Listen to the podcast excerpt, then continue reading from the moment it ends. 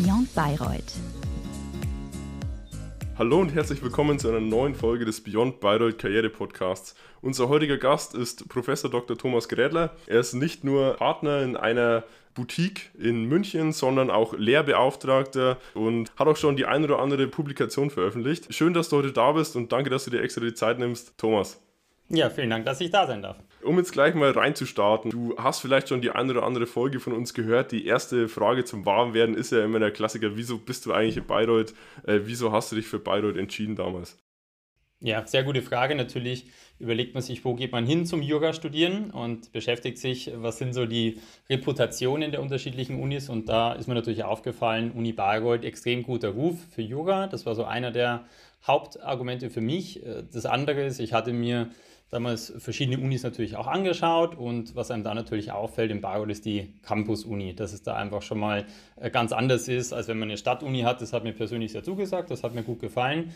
Ähm, was bei mir persönlich noch mit reingespielt hat, war, ich war zu der Zeit schon ein bisschen kommunalpolitisch engagiert, war bei mir zu Hause im Gemeinderat, sodass eine gewisse örtliche Nähe für mich jetzt kein Muss war, aber schon so eine Mitüberlegung, dass man sagt, dann kann man das weiterführen, muss man das nicht beenden vorzeitig, sondern kann das während des Studiums weiterführen. Und dann letzten Endes zu guter Letzt natürlich der wirtschaftliche Bezug der Ausbildung in, in Bayreuth. Ich habe jetzt zwar selbst nicht die WWZ gemacht, ähm, hatte nebenbei BWL an der Fernuni ein bisschen gemacht, aber es bedeutete schon, dass da Studenten aus ganz Deutschland hingekommen sind wegen dieser WWZ. Das hatte man damals schon gehört im Vorfeld.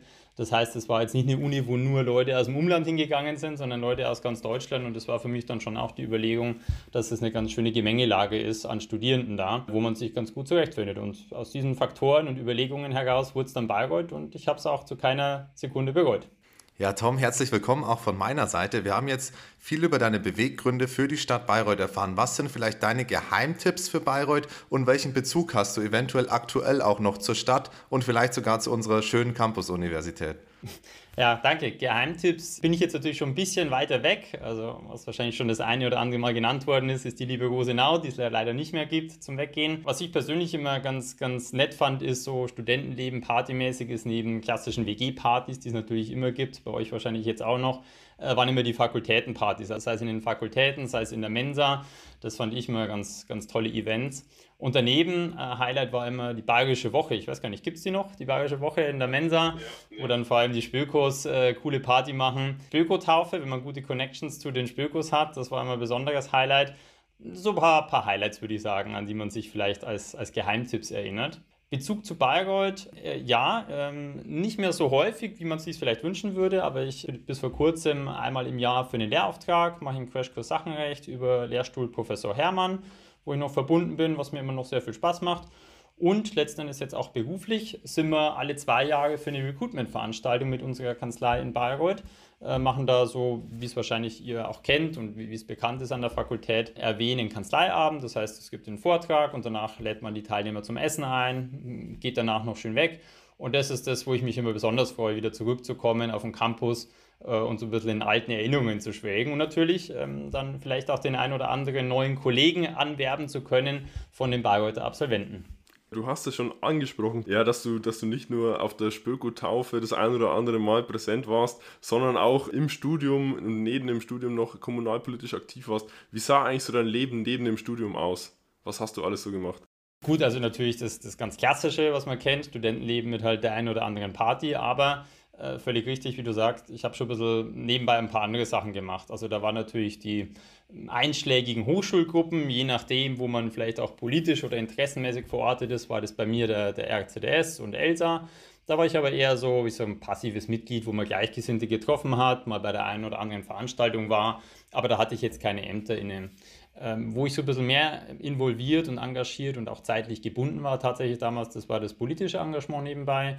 Ähm, ich war damals in der Jungen Union ähm, tätig und aktiv, auch ein bisschen überregional, war da im Bundesvorstand. Das hat natürlich das eine oder andere Wochenende schon in Anspruch genommen oder Abendveranstaltungen. Daneben eben das kommunalpolitische Engagement, wo ich zu Hause ähm, im Gemeinderat, später dann im Kreistag war. Ähm, das möchte ich nicht missen, aber das war natürlich schon zeitlich intensive Zeit, sage ich mal, wo man sagen muss, das dann neben dem Studium zu machen. Aber es hat, hat immer Spaß gemacht und würde ich auch nicht missen wollen. Und es war aber schon auch immer so, dass ich neben dem Studium jetzt auch ein bisschen was anderes machen wollte und nicht nur Jura alleine und deswegen äh, mit einem Freund damals zusammen auch ein kleines Unternehmen gegründet, die Concept Center GmbH, wo man so ein bisschen äh, studentisches ähm, Engagement, unternehmerisch, sage ich mal, gelebt hat. Ähm, so eine Art kleines Startup. Ne? Das ähm, bin ich jetzt zwar nicht mehr dabei, aber das war damals einfach so Erfahrungen, wo man da sammeln konnte. Oder mit zwei Studienfreunden das sogenannte ECK-Tutorium. Da haben wir Vorbereitungen auf die Zwischenprüfungen organisiert, wo man sagt, da kann man Studenten vielleicht hinführen. Die Zwischenprüfung war damals noch relativ neu, das äh, kennt man heute als ganz normal, aber damals war das neu, dass da quasi ausgesiebt wurde, wenn man da nicht die entsprechenden Prüfungen bestanden hat. Und da die Studierenden zu unterstützen, sozusagen mit Fallvorbereitungen, äh, das fanden wir ganz spannend und auch letztes Jahr eine Form von unternehmerischem Engagement an der Stelle, was uns sehr viel Spaß bereitet hat. Also schon ein bisschen was nebenbei gemacht und äh, vor allem so neben dem reinen Jura äh, ein bisschen ähm, was auf die Beine gestellt nebenbei. Tom, wirklich beeindruckend und auch vielleicht auch gar nicht so einfach, da immer die richtige Balance dann auch zwischen Studium und Nebentätigkeiten zu finden. Um jetzt mal fachlich auf dein Studium zu sprechen zu kommen, welchen Schwerpunktbereich hast du belegt und welchen Einfluss hat er vielleicht dann auch auf deine spätere Berufswahl oder auf deine heutige Position noch? Also ich hatte Unternehmens- und Steuerrecht gewählt und das ist ganz witzig, weil es ziemlich genau das ist, was wir jetzt machen als Kanzlei. Also wir sind, Leo, du hast das angesprochene Boutique-Kanzlei, also Neudeutsch dafür, dass man eben eine sehr spezialisierte Kanzlei ist in dem, was man macht, keine sogenannte Full-Service-Kanzlei. Und da haben wir eben genau die Bereiche Gesellschaftsrecht, Steuerrecht und eben M&A, also Unternehmenstransaktionen. Von daher, ich hatte es damals schlichtweg aus Interesse gewählt, auch beim Steuerrecht ähm, als sozusagen Hälfte dieses Schwerpunktes was viele vielleicht gescheut hat, ähm, hat mich eigentlich nie gescheut oder hatte ich sogar Interesse daran und war letzten Endes jetzt auch die Fortführung, was ich hier in der Kanzlei gemacht habe, wo man sagt, da ist man dann in Steuerrecht eingetaucht, hat sich da spezialisiert, hat ein Steuerberaterexamen gemacht, wo ich sage, das macht mir persönlich extrem viel Spaß. Und da wurde natürlich die Grundlage damals im Schwerpunkt gelegt. Also von daher sozusagen die Fortführung in der Praxis, was man damals schwerpunktmäßig schon gewählt hat. Und würde ich auch jederzeit wieder so machen. Ja, Tom, wir hatten es auch schon angeschnitten und sind jetzt äh, tatsächlich auch schon bei dem Thema. Wie sieht eigentlich dein Arbeitsalltag aus? Du bist ja Steuerberater, du bist Fachanwalt für Steuerrecht, du bist jetzt Partner in, äh, der, in deiner äh, Boutique-Kanzlei, hast auch den äh, Sachenrecht-Crashkurs äh, gehalten. Wie kriegst du das alles unter einen Hut und hast du eigentlich noch Zeit, um überhaupt zu leben, um das zu genießen? Ja, ja, das auf jeden Fall. Aber ich sage mal, ich fange mal von hinten an. Wie kriegt man das alles unter einen Hut? Also vielleicht mal ganz wichtig, all das, was ich da mache, das könnte ich auch nie so machen, wenn ich nicht eine unglaublich tolle Frau hätte, die Theresa, die das alles mitträgt und die mir, wie man so schon sagt, den Rücken frei hält. Ne? Die hat zu Hause bei uns den Masterplan für alles, was mit Kinder, Haus, egal was da ansteht, da kümmert die sich und managt das ganz großartig. Äh, und nur so geht es letzten Endes, dass man, ich sage mal, auf so vielen Hochzeiten tanzen kann und das machen kann und sich da letzten Endes so einbringen kann. Vom Arbeitsalltag her, also kanzleitechnisch ist es so, mein typischer Arbeitstag im Büro beginnt so halb neun. Dann ist natürlich sehr unterschiedlich, was gerade ansteht, aber das werdet ihr vielleicht in dem einen oder anderen Podcast auch schon gehört haben. Natürlich viele E-Mails, viele Telefonate, jetzt zurzeit jedenfalls seit Corona viel mehr Videokonferenzen. Äh, dann natürlich ganz klassisch Arbeit an Dokumenten, Vertragsentwürfen und, was mir persönlich sehr viel Spaß macht, Vertragsverhandlungen, wenn man dann so dieses Verhandeln mit der Gegenseite letzten Endes hat. Mit den anderen Bereichen, das unter einen Hut zu bringen, ist natürlich immer, klar, logistisch auch eine Frage. Jetzt bei mir ganz konkret mit der Lehrtätigkeit, es geht eigentlich nur deshalb, weil die Lehrtätigkeit verblockt ist. Also wenn ich jetzt, wie man es von anderen Hochschulen her kennt, mein Lehrdeputat mit jeder Woche, keine Ahnung, sechs, acht Semester Wochenstunden hätte, dann wäre das, glaube ich, nicht machbar. Dadurch, dass es bei der Steinweiß Hochschule, wo ich aktiv sein darf, verblockt ist, ich also immer dann zwei bis drei Tage verblockt in Berlin oder Stuttgart ist das meistens, den Lehrauftrag habe und dann immer den ganzen Tag, lässt sich das logistisch und zeitlich ganz gut eintakten. Ansonsten wäre das auch extrem schwierig. Gut, und ansonsten natürlich Publikationen meistens dann, wenn es ein bisschen ruhiger ist. Das ist dann eher, macht aber auch Spaß, sonst würde ich es ja nicht machen. Das ist aber das, was eher so zum Auffüllen ist. Und ansonsten versuche ich aber natürlich schon auch die Balance äh, zu, zu finden und zu wahren. Das schreiben wir uns auch ein bisschen auf die Fahnen, dass anders als bei mancher Großkanzlei bei uns Work-Life-Balance auch äh, schon groß geschrieben ist. Also ich habe selber zwei kleine Kinder und dass ich die halt doch regelmäßig auch abends sehe, bevor die ins Bett gehen, ist mir auch ein Anliegen und das funktioniert bei uns ganz gut und das möchte ich auch natürlich genauso leben. Um da gleich mal einzuhaken, äh, bei der Thematik Kanzleileben, Kanzleiarbeit. Du bist ja mittlerweile Partner. Kannst du das für uns vielleicht mal kurz vergleichen mit der Anstellung als in Anführungszeichen einfacher Rechtsanwalt? Wie unterscheidet sich das eigentlich, wenn man jetzt Partner ist im Vergleich zum Leben davor? Vielleicht auch mit weniger Verantwortung, aber natürlich dann auch weniger Freiheiten. Ja, genau. Also das ist natürlich, da sprichst du gleich das Wichtigste an, Verantwortung und Freiheit. Das sind so die zwei Hauptpunkte, glaube ich, weil äh, wenn man Partner wird, also man wird schon bei uns jedenfalls, und ich glaube bei anderen Kanzleien ist es ähnlich, natürlich sukzessive daran hingeführt. Am Anfang hat man äh, fast nur fachliche Aufgaben. Ne? Da arbeitet am, am, Mandat, man arbeitet erst zu. Bei uns ist schon so, dass man relativ früh in die, wie wir sagen, immer ins kalte Wasser geworfen wird, also früh Mandantenkontakt hat, dass selber an, äh, an die Front darf, mit dem Mandanten verhandeln darf, auch mal mit der Gegenseite verhandeln darf. Am Anfang ist dann ein Partner dabei, aber dann sukzessive immer mehr alleine in der Eigenverantwortung, weil wir immer so bei uns ähm, auf die Fahnen schreiben, ausbilden zur Anwaltspersönlichkeit und nicht irgendwie ein Fachexperte zu einem bestimmten Paragraphen, der dann nur Memos dazu schreibt und Vermerke, sondern eben selber agieren darf. Hat mich persönlich damals auch überzeugt, warum ich zu 100 gegangen bin und bereue ich auch nicht.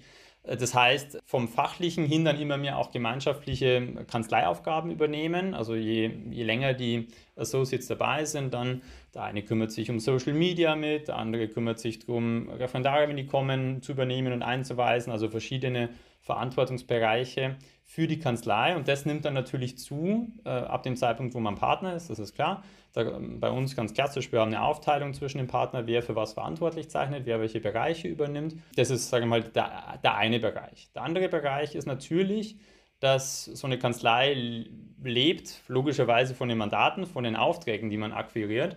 Und das ist natürlich das, was man sich als junger Partner dann das kann man als Druck empfinden, aber natürlich sagt, da muss ich jetzt ran, da muss ich jetzt akquirieren, da muss ich jetzt sozusagen neue Mandanten gewinnen und das natürlich wie machen, ja. Und da habe ich aber hier extrem auch, bin, schätze ich mich sehr glücklich, extrem wertvoll von den anderen Partnern. Also da war 0,0, dass da einer gesagt hätte, du musst jetzt so und so viel Umsatz bringen, sondern ganz im Gegenteil, ich selber immer eher fast so ungeduldig war, es müsste doch jetzt schon mehr sein und es war aber so, ja, ja, das wird schon und mach ruhig und du hast ein gutes Netzwerk und letzten Endes ähm, bewahrheitet sich dann auch so. Ne? Man äh, hat viel Kontakte, man bleibt viel in Kontakt mit Studienkollegen, mit ähm, anderen Anwälten etc. Und so baut sich das nach und nach auf. Und dann ist es aber auch umso schöner, wenn man dann sieht, dass was Eigenes wächst und eigene Mandanten sozusagen dann die eigene Arbeit auch wertschätzen und es, ähm, sag mal, mehr wird also das gibt einem dann persönlich natürlich schon ein schönes Feedback der eigenen Arbeit. Ja, Tom, äh, du hast relativ viel jetzt auch über deine aktuelle Tätigkeit schon erzählt. Jetzt ist es bei dir so, dass du einen relativ beeindruckenden Lebenslauf hast. Leo hat es auch schon angesprochen, du hast promoviert, du hast habilitiert, du hast das Steuerberaterexamen, du hast sogar einen ausländischen Masterabschluss. Welcher Weg führte dich vielleicht chronologisch in die jetzige Position oder wie ist das, war das die logische Folge dann irgendwann, wo du jetzt gelandet bist oder hätte es auch in die Lehre gehen können oder wie kam die letztliche Entscheidung, dass du jetzt halt quasi der Professor Dr. Thomas Grätler in der Boutiquekanzlei bist und nicht an irgendeiner Hochschule einen Lehrauftrag ausübst? Also äh, ganz kleine Korrektur, habilitiert habe ich mich tatsächlich nicht, äh, sondern ich bin äh, nach der Promotion dann direkt in, ins Berufsleben eingestiegen, hatte damals schon überlegt, äh, an der Hochschule zu bleiben, hatte damals auch mit meinem Doktorvater gesprochen, der da die Möglichkeit zumindest aufgemacht hat und habe da wirklich lange überlegt, weil Unterrichten mir immer extrem viel Spaß gemacht hat, letztendlich auch publizieren ich mich dann aber schon irgendwie mehr dazu durchgerungen habe, so das rein praktisches dann doch eher das meine. Und war dann schon am Überlegen, hm, was machst du jetzt? Und ich kannte Honert von dem Kanzleiabend in Bayreuth. Das war damals, äh, wo ich am Dekanat als wissenschaftlicher Mitarbeiter angestellt war und meine, meine Promotion da gemacht habe. Gab es vorher schon und da aber währenddessen auch. Und wir hatten damals verschiedene Kanzleiabende organisiert. Im Übrigen in Zusammenarbeit mit RW Alumni, mit dem Alumni-Verein der RW-Fakultät. Äh, was eine ganz tolle Einrichtung ist. Und da war im Grunde jeden Monat war eine andere Kanzlei da und es war immer das gleiche Schema. Abend äh, erst Vortrag, dann Abendessen wurde man eingeladen und je nachdem, wie, wie locker und cool die Kanzlei war, ging man danach noch irgendwie auf die Piste oder halt nicht. Und da habe ich 100 Partner das erste Mal kennengelernt und ähm, der zuständige Partner, Peter Slapschi aus Hamburg übrigens, äh, hatte damals immer Kontakt gehalten und im Grunde im, im ehrlichen Rhythmus geschrieben, wie schaut es aus, wann kommst du jetzt? Ja? Also äh, sehr professionell. Das haben ansonsten wenige Kanzleien gemacht. Das hat mich beeindruckt. Und als ich dann Referendariat hinter mir hatte, zweites Examen geschrieben hatte, dann war die Entscheidungsfindung letzten Endes vor der Tür, wo gehst du denn jetzt hin? Und ähm, ich hatte Ref-Station bei Hengeler gemacht, Großkanzlei, was ich super fand, wo wir aber die Großkanzlei ähm, Leben, sage ich mal, das Großkanzlei-Leben mir so ein bisschen Sorge bereitet hätte. Stichwort Arbeiten bis abends um elf, keine Familie möglich, äh, jedenfalls nicht sinnvoll.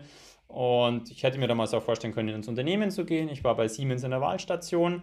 Das fand ich super, ja. War aber damals die machen es anders als Großkanzleien. Großkanzleien stellen im Grunde auf Halde ein. Sobald die Noten passen und man vom Typ her gut reinpasst, dann nehmen die einen sofort. Auch wenn gerade nicht der unbedingte Bedarf da ist, weil die wissen, sie haben eine Fluktuation von alle zwei, drei Jahren, äh, gehen ohnehin Leute. Das ist bei Unternehmen wie Siemens anders. Die stellen nur eine neue freie Stellen vorhanden sind. Und das war damals nicht der Fall in dem Bereich, wo ich arbeiten wollte, nämlich auch MA mit einem super coolen Chef auch. Und der hatte damals kurz angedeutet, ja, ich könnte ja in den IP-Bereich gehen, grüner Bereich. Und wenn dann M&A was frei wird, gehe ich darüber. Aber grüner Bereich war nie das meine. Und deswegen habe ich gesagt, nee, doch nicht. Und so habe ich mich dann ganz lose mal beworben bei Ronald. Und Bewerbungsgespräch hat mich dann überzeugt, eben genau mit so Aussagen wie, bei uns Anwaltspersönlichkeit und nicht Fachexperte zu XY. Und habe es dann hier angefangen und habe es nie bereut und bin dann irgendwie hängen geblieben und habe mich natürlich eingebracht, engagiert und so kam es dann 2018 letztendlich zur Partnerschaft, was mich natürlich riesig freut und bin nach wie vor extrem gerne hier cooler Weg. Also das merkt man dir auch echt an, dass es dir mega Spaß macht. Wenn wir schon beim Thema M&A sind, äh, hätte ich äh, jetzt an dich die Frage, wie kann man sich das eigentlich vorstellen, wenn man, wenn man jetzt ein IPO macht, zum Beispiel von dem Oberpfälzer Tastaturen- und Maushersteller, welche Charaktereigenschaften braucht man da? Was würdest du sagen, wenn man da verhandelt, wenn man, wenn man die nötigen Schritte einleitet? Was für, eine, für ein Typ von Person muss man sein, um jetzt im M&A Fuß zu fassen?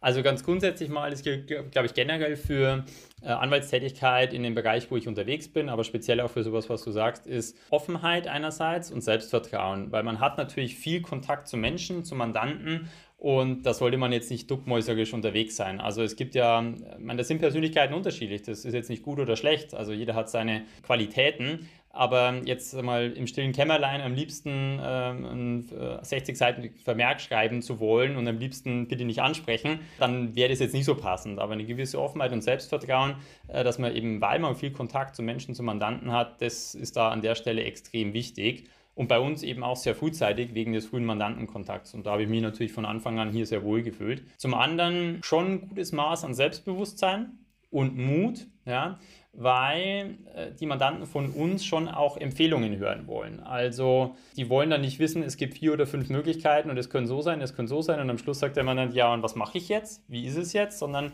der will dann hören, okay, du solltest es so und so machen. Dann kann man vielleicht noch auf ein Restrisiko XY hinweisen, aber man kann dann auch sagen, und wir glauben, du kannst es so machen. Und dann äh, gilt das Gleiche zum Thema Selbstbewusstsein. Es darf dann theoretisch natürlich immer bestehendes Haftungsrisiko, was man hat, dass da ein Beratungsfehler mal passieren kann, darf einen natürlich nicht lähmen. Ne? Das, das mag es bei einzelnen Personen mal geben, dass die sich dann keine solche Empfehlungen aussprechen trauen. Das darf dann nicht der Fall sein. Und Selbstbewusstsein kriegt man aber auch über die Zeit, weil man merkt, auch das Gegenüber beispielsweise kocht nur mit Wasser. Ja? Auch wenn es noch so namhafte Großkanzleien sind und Partner oder man selber ist noch Associate und da ist ein Partner jetzt gerade am Tisch, die kochen auch alle nur mit Wasser. Und wenn die auch mehr Berufserfahrung haben, natürlich, je mehr man da dabei ist und je Erfahrung man selber sammelt, umso leichter geht das. Aber so das Grundselbstbewusstsein und eine gewisse Portion Mut ist, glaube ich, ganz wichtig. Und dann letzten Endes natürlich Fleiß. Klar, wenn man weiterkommen will, wenn man da innerhalb der, der Kanzlei seinen Weg machen möchte, klar, dann bringt man sich ein, dann macht man da mehr. Da gehört ein gewisses unternehmerisches Denken natürlich dazu. Also ich sage immer im Bekanntengeist, ich habe mich halt recht früh so verhalten, als wäre ich Partner, obwohl ich es eigentlich nicht war. Also sprich, ich habe halt dann schon auch abends auch nochmal aufs Handy geschaut, wenn ich daheim war, obwohl es keiner verlangt hätte. Und umgekehrt im Positiven, auch das Thema Freiheit, was du vorhin angesprochen hast. Wenn mal nichts zu tun war, dann bin ich halt auch früh gegangen. Ja? Und äh, habe es im Grunde so gelebt und so setzt sich jetzt fort in der jetzigen Position als Partner letzten Endes auch. Ja, Tom, du hast ja eine Reihe an Titeln. Ich hätte da noch ein paar Fragen zu deinem Auslandsaufenthalt. Du hast ja nicht nur den Doktortitel, sondern auch den LLM. Jetzt stehen gerade viele junge Juristinnen und Juristen vor der Entscheidung, welcher dieser beiden Titel ist vielleicht in der Wirtschaft mehr gefragt oder welchen soll ich eher anstreben. Wie kam es grundsätzlich bei dir ja zu der Entscheidung pro LLM? Wie kamst du dann vielleicht auch auf Birmingham und was würdest du vielleicht als gewichtiger ansehen, um jetzt auch im Mandantenkontakt ähm, sich mit den Leuten adäquat dann unterhalten zu können?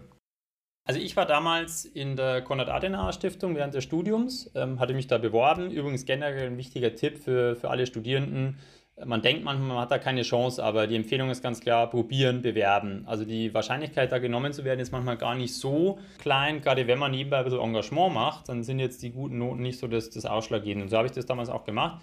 Äh, bin dann auch, ähm, freue mich extrem drüber, war eine wertvolle Unterstützung und viel gelernt, interessante Leute kennengelernt, die Konrad-Adenauer-Stiftung. Und da gab es eine Stipendiatenbetreuerin, die uns ein bisschen begleitet hat, so, die für Fragen zur Verfügung stand. Das war bei mir die Frau Meier. Und die Frau Meier hat immer gesagt, also das war immer witzig, weil die hat immer mit Vornamen angesprochen, aber immer gesiezt. Er hat gesagt, Thomas, Sie müssen es machen, Sie müssen ins Ausland gehen. Und ich war am Anfang eigentlich total reserviert und habe mir so gedacht, das ist doch verschwendete Zeit und habe so gedacht, was viele Jurastudenten immer denken, oh Gott, dann wird man ja noch später fertig mit dem Examen und das dauert doch eh schon ewig, äh, dieses Jurastudium mit Referendariat hinterher. Ich hatte damals auch schon die Überlegung, eben eine Promotion machen zu wollen und dann dachte ich mir, boah, und dann noch ein Jahr länger und habe mich dann aber letzten Endes dazu durchgerungen, das zu tun. Und ein Grund war auch, äh, dass die Adenauer Stiftung das gefördert hat, also die haben die Studiengebühren übernommen. Das war auch einer der Gründe, ähm, dass ich das vor dem ersten Examen gemacht habe.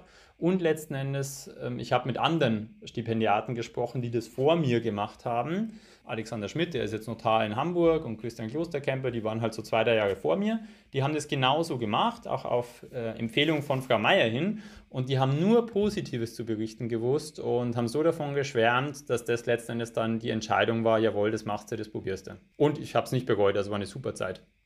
Wie kann man sich das eigentlich vorstellen? Wie lief da deine Bewerbung ab? Also, wir hatten es jetzt auch schon mal da. Ich habe es im Vorgespräch, glaube ich, schon mal angesprochen. Ein weiterer Gast von uns, der war jetzt äh, in äh, den USA und hat da seinen LLM gemacht. Der meinte auch, dass und das war ganz witzig. Ähm, es war wirklich ein Pain in the Ass. Diese, dieses Bewerbungsverfahren, das äh, war viel schlimmer als jede deutsche Bürokratie. War das bei dir auch so oder war es äh, damals noch einfacher durch EU-Bezug? War schon einfacher, glaube ich, als es bei US-Unis der Fall ist. Im Grunde, was man da machen musste, es gab so ein Application-Form, es musste so ein äh, Motivationsschreiben machen. Klar, Lebenslauf musste man hinschicken. Und dann gab es aber noch eine Besonderheit. Ich bin ja vor dem ersten Examen hingegangen und im Grunde ist ja ein LLM ein postgraduierten Studiengang. Also wie, der, wie das Wort schon sagt, eigentlich muss man einen Abschluss haben, damit man dann postgraduell danach dann nochmal hingehen kann. So. Und dafür brauchte man Gutachten von Profs, äh, und zwar zwei Stück, die einem bestätigt haben, dass man quasi gleichwertig ist mit einem Undergraduate-Absolventen einer englischen Uni. Also der typische Undergraduate-Absolvent einer englischen Uni hat drei Jahre dort studiert, sechs Semester, beziehungsweise zum Teil sind Trimester, aber im Grunde drei Jahre, und hat dann sein LLB, ja, Bachelor of Laws oder einen anderen Abschluss. Bei denen ist es ja viel flexibler, da kann man auch was anderes gemacht haben aus Jura und dann kann man trotzdem LLM machen. Also jedenfalls drei Jahre Studium. Und bei uns gibt es ja nicht, gab es ja nicht. Ich glaube, es gibt immer mal wieder Überlegungen. Vielleicht gibt es inzwischen auch, dass man, wenn man scheinfrei ist, dann den LLB machen kann. Bei mir gab es das damals noch nicht. In Bayreuth, äh, um jetzt mal das kurz einzuschmeißen, Werbeblock, ähm, gibt es nicht, nur, nicht nur die VIZ, es gibt nicht nur die DigiZ und äh, die TVZ, sondern es gibt seit 2019 auch den LLB, also ganz große Empfehlung äh, meinerseits. Es ist auch ganz cool. Der Studiengang heißt offiziell, äh, ich glaube, Recht und Wirtschaft. Das ist im Endeffekt das normale Jura-Curriculum mit den VWZ-Fächern dazu. Das heißt, du kannst im Endeffekt Jura studieren, dich dann nachträglich für den LLB anmelden, hast dann schon 60 Prozent, wenn du allein die Jura-Fächer hast und, und musst noch die Grundlagenfächer von der VWZ nachholen, kannst dich dann spezialisieren und äh, hast drei Abschlüsse mit einem Studium, was sehr cool ist. Also das geht mittlerweile in Bayreuth auch. Ja, sehr cool, genau. Echt, echt eine super Sache. Bei uns gab es das damals nicht, sondern da studierte man im Grunde 8, 9, 10, 11 Semester. Und wenn man zwischendurch irgendwann dann raus war oder das Examen nicht bestanden hat, dann war man halt komplett raus. Das war natürlich immer so das Damoklesschwert für manche. Umgekehrt gab es nicht diesen Zwischenabschluss, sodass letzten Endes, wenn man vor dem ersten Examen äh, diesen postgraduierten Studiengang machen wollte, man irgendwie einen Nachweis brauchte, dass man einem Undergraduate-Absolventen aus England vergleichbar ist. Und dafür diente dann eben diese Gutachten, die gesagt haben, jawohl, man hat mindestens drei Jahre studiert, man ist scheinfrei und damit ist man vergleichbar. Und das war die formale Voraussetzung, ähm, weil es gab es damals noch nicht so häufig, dass man vor dem ersten Examen dahin gehen durfte. Und da muss ich mich echt bedanken bei meinen Vorgängern sozusagen. Das waren eben äh, unter anderem die zwei gerade genannten, auch aus der Adenauer Stiftung, die quasi Wegbereiter waren, die nämlich dort genommen wurden. Ich weiß nicht, wie die es initial damals geschafft haben, aber die halt dort dann nicht einmal nur teilgenommen haben, sondern Jahrgangsbeste waren. Und dann hieß es, naja, dann sind es, ist es scheinbar nicht so eine schlechte Idee, ähm, irgendwie Leute, Studierende aus Deutschland zu nehmen, die vielleicht noch keinen formalen Abschluss haben, aber die diese formalen Voraussetzungen erfüllen. Und ich habe dann auch die gefragt, ne, wie ist das, ist das schwer da und so. Und dann hieß es, äh, Tom, mach dir keine Sorgen, die Frage ist nicht, ob du das bestehst, sondern nur, bist du da bei den Besten dabei oder nicht. Und also ist von daher alles, alles okay. Und äh, danke an die Vorgänger, ja, und so hat es dann funktioniert und konnte man vor dem ersten Examen das dann machen. Ja, Tom, wir haben jetzt schon einiges über dein LLM erfahren. Wie sah vielleicht auch dein Alltag in Birmingham aus und inwiefern ist es vielleicht mit dem deutschen Jurastudium zu vergleichen, das ja europaweit immer noch eine Sonderstellung einnimmt und diese Sonderstellung ja auch behalten möchte und nicht im Zuge der Bologna-Reform auf ihr Staatsexamen verzichten möchte? Ja, also ist schon ein bisschen anders. Also zu meiner Zeit war es so, man konnte aus einer Liste von, ich weiß nicht, zehn oder zwölf verschiedenen Modulen, musste man vier auswählen. Äh, je nach Interessenschwerpunkt und je nachdem, welche man da gewählt hat, so wurde dann auch der LLM-Titel bezeichnet. Also da gab es dann den LLM in Criminal Law, in International Commercial Law oder was auch immer. Und vier Seminare, vier Module musste man da also auswählen. Und die fanden dann im zweiwöchentlichen Rhythmus statt. Also beispielsweise immer Mittwoch und dann zwei Wochen später wieder am Mittwoch. So, und das war so der Turnus, wo das stattgefunden hat. Und von ähm, Veranstaltung zu Veranstaltung, Präsenzveranstaltung zu Präsenzveranstaltung äh, bekam man immer sogenannte Reading Lists, also im Grunde ein Zettel, wo drauf stand, bitte lies im Lehrbuch A Kapitel sowieso, im Lehrbuch B Kapitel sowieso und im Casebook sowieso die Fälle XY. So. Und anhand dieser Lesematerialien, die man da erarbeiten musste, hat man dann den Fragenzettel bekommen und die sollte man vorbereiten für die nächste Präsenzveranstaltung und dann wurde darüber diskutiert, Meinungen ausgetauscht und das war dann sehr offen, sehr produktiv. Führte aber dazu, diese Reading List, wenn man das irgendwie halbwegs sorgfältig und gut gemacht hat, dann war man dann nach einem Tag fertig. Also dann hatte man quasi schon wieder die Veranstaltung in zwei Wochen vorbereitet. Vielleicht brauchte man mal zwei Tage. Aber es führte dazu, dass man da relativ viel Freizeit hatte, wenn man da durch war und das haben wir natürlich dann auch genutzt. Also wir haben mit unserer WG viele Ausflüge gemacht. Ich hatte da auch äh, ganz netten Kontakt zu vielen Erasmus-Studenten. Da gab es natürlich auch einige Feiereien, wie man sich vorstellen kann. Und das macht natürlich so ein Leben im Ausland nach aus. Also im Nachgang betrachtet würde ich echt sagen, äh, mit das beste Jahr meines Lebens und würde ich nicht missen wollen und ganz, ganz toll. Aber es ist schon was anderes. Also gerade wenn man es vergleicht jetzt mit dem deutschen Jurastudium, Angefangen vom Formalen, dass es da Trimester gibt und nicht, nicht Semester, also sprich drei Einheiten übers Jahr verteilt, wobei das letzte Trimester im Grunde nur die sogenannte Abschlussarbeit äh, beinhaltete, die sogenannte Dissertation, das heißt das eigentliche Studium, wo man diese Kontakte hat etc., nur die ersten beiden Trimester sind. Und die Klausuren, die man dann auch schreiben muss, schon auch ein bisschen anders sind. Da ist eher, wenn man es mal so offen sagen darf, auswendig gelerntes Wiedergeben. Ja? Viel Case Law wiedergeben, was dann eher so, man muss sich die Fälle merken und dann hinschreiben. Und im Fall, also man kennt es ja, Case Law aus dem angloamerikanischen Rechtskreis. Ähm, Im Fall sowieso gegen sowieso wurde dann das Prinzip XY entschieden und ähm, herausgebildet.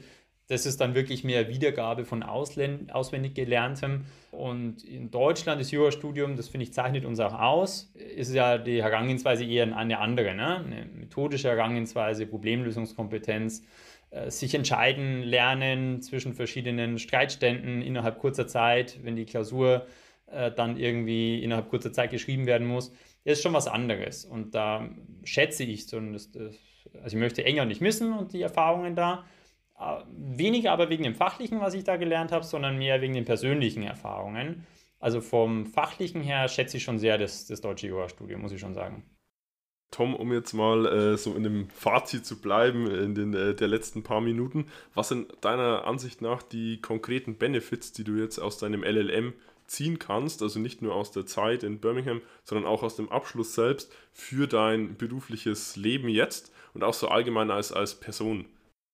Also das, das Offensichtlichste ist natürlich wahrscheinlich die, die Sicherheit in der englischen Sprache. Ne? Wenn man darüber kommt, ähm, am Anfang denkt man sich, oh Gott, wenn ich jetzt das sage, dann mache ich da Fehler und alle lachen mich aus. So ist es natürlich nicht, sondern man spricht dann einfach drauf los, weil im Zweifelsfall sind die alle aus äh, Gott und der Welt und können noch schlechteres Englisch, als wir mit unserem Schulenglisch in Deutschland gelernt haben. Aber man kriegt diese gewisse Sicherheit im Englischen. Ne? Und das, das ist schon extrem hilfreich. Also bei uns in der Kanzlei wir haben so 50 Prozent unserer Arbeit ist auf Englisch, da ist Englisch extrem wichtig und das ist natürlich das, was am, am ehesten, was man merken kann als, als Takeaway.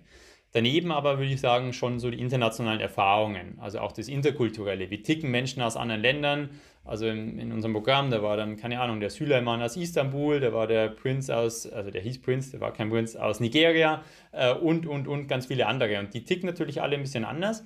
Und wir haben natürlich im Arbeitsalltag auch viele internationale Berührungspunkte und da ist es einfach wichtig zu wissen, nicht jeder denkt so deutsch wie wir, sondern ist es halt äh, andere Länder, andere Sitten und Kultureinstellungen und das war für mich schon auch ein wichtiges Takeaway und daneben natürlich ganz, ganz tolle Erinnerungen einfach an die Zeit, an die Menschen, an die Erlebnisse, die man da hatte. Tom, wir haben jetzt viel über die Vergangenheit und auch über deine gegenwärtige Position erfahren, um jetzt auch noch mal in die Zukunft zu schauen. Welche Ziele hast du im Moment oder was beschäftigt dich aktuell und womit beschäftigst du dich vielleicht kurzfristig, mittelfristig oder auch langfristig? Gerne zunächst privat äh, vielleicht. Wir sind gerade umgezogen, da geht es jetzt um ein bisschen anzukommen, ja, äh, neue Leute kennenzulernen. Das ist die eine Geschichte. Kanzleiseitig, ähm, klar, als junger Partner will man natürlich weiter Mandate aufbauen, gute Arbeit für die Mandanten machen. Äh, daneben aber auch, jetzt kommt der kurze Werbeblock von mir, äh, sind wir natürlich immer auf der Suche nach irgendwie tollen Kollegen, die zu uns im Team gut passen. Und wir haben extrem gute Erfahrungen gemacht mit Bayreuther Absolventen, deswegen ja auch die regelmäßige Recruitment-Veranstaltung in Bayreuth.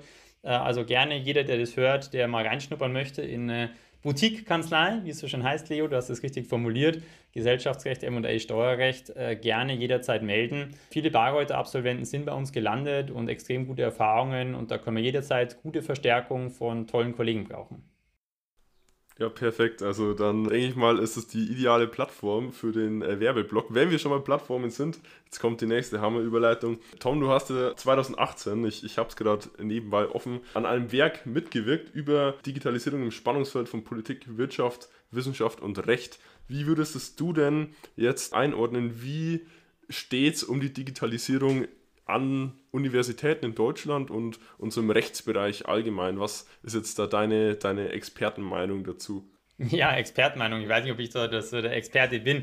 Also, ähm, das war natürlich eine Publikation, da war ich mit Herausgeber. Interessantes Thema. Das war von der Steinbeis Hochschule letzten Endes mit initiiert. Deswegen ganz interessanter Bereich. Was die universitäre Ausbildung anbelangt, da bin ich ehrlich gesagt ein bisschen weit entfernt jetzt schon. Mein letzter Stand ist noch, äh, PowerPoint wird hochgeladen ins E-Learning Center und kann dann mit Folien und Fällen runtergeladen werden. Gibt's immer noch. Äh, ob, gibt's immer noch. Gibt's immer noch.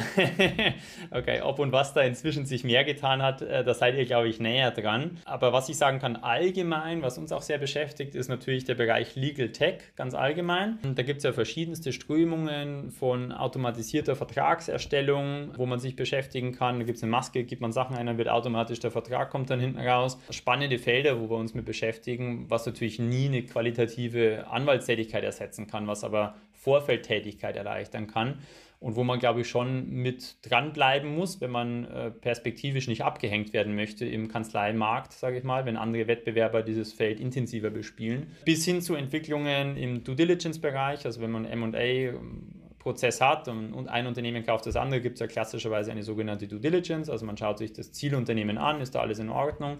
Gibt es einen Datenrahmen, da werden hunderte Dokumente reingeladen und die muss man sich dann anschauen, ob es da irgendwelche Risiken gibt.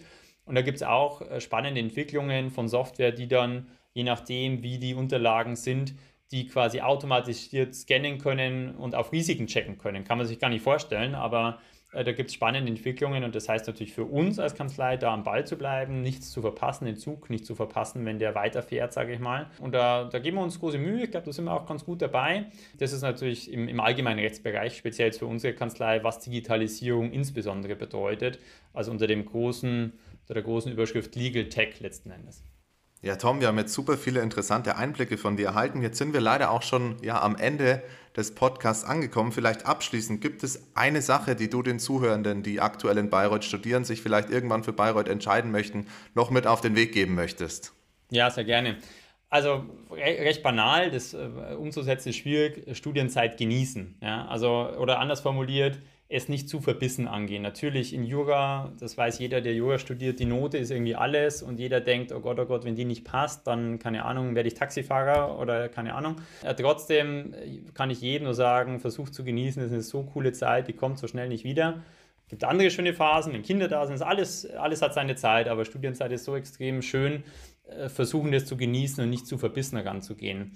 Äh, das andere ganz Wichtige, glaube ich, ist, neben dem Studium auch was anderes zu machen außer Jura. Also einfach dieses berühmte über den Tellerrand hinausschauen. Das kann politisches Engagement sein, das kann Engagement für soziale Geschichten sein, das kann ein super interessantes Hobby sein, ja? Äh, Musik, äh, irgendwas anderes machen. Das würde ich auf jeden Fall mit auf den Weg geben wollen, weil ja, man kann ein guter Jurist sein, aber so ein äh, Yoga-Nerd, der nichts anderes im Leben kennt außer Yoga, äh, der ist für uns jetzt beispielsweise als Kanzlei jetzt auch nicht so spannend, sondern da will man Leute, die im Leben stehen, die andere Interessen haben. Und letztendlich, was ich persönlich, glaube ich, durchgeklungen im Podcast, für extrem äh, wertvoll erachtet habe für mich, ist dieser Auslandsaufenthalt. Also wenn man die Gelegenheit hat, das kann Semester sein, es kann eine Ref-Station sein, in der Wahlstation machen das viele, jetzt Corona-bedingt leider ja für viele nicht möglich gewesen, aber wird hoffentlich wieder kommen. Also, und zwar der Sprache wegen, klar, für Englisch, wenn man das im Beruf später braucht, aber vor allem für das Persönliche. Also, das kann ich nur sehr ans Herz legen. Und wenn es dann an eine Berufswahl geht, viele verschiedene Sachen anschauen. Also, ich, mir hat extrem die Ref-Stationen haben geholfen, zu finden, was passt, was würde mir gefallen, was würde mir nicht gefallen. Und ich glaube, für uns Juristen, das ist zwar sonst oft verteufelt, aber das Referendariat bietet da, glaube ich, eine ganz gute Möglichkeit, einmal mal hier reinzuschnuppern, da reinzuschnuppern. Das können auch Praktika sein, um einfach für sich eine gute Entscheidung treffen zu können, was möchte ich später mal machen, weil eins ist auch klar, das macht man dann relativ lange, so aufs Leben gesehen. Und das sollte eine gute Entscheidung sein. Vielen Dank für die weisen Worte am Schluss jetzt, Tom, und deine Zeit. Von dem her wünschen wir dir äh, alles Gute für die Zukunft und danke, dass du da warst. Sehr gerne. Vielen Dank, dass ich da sein durfte.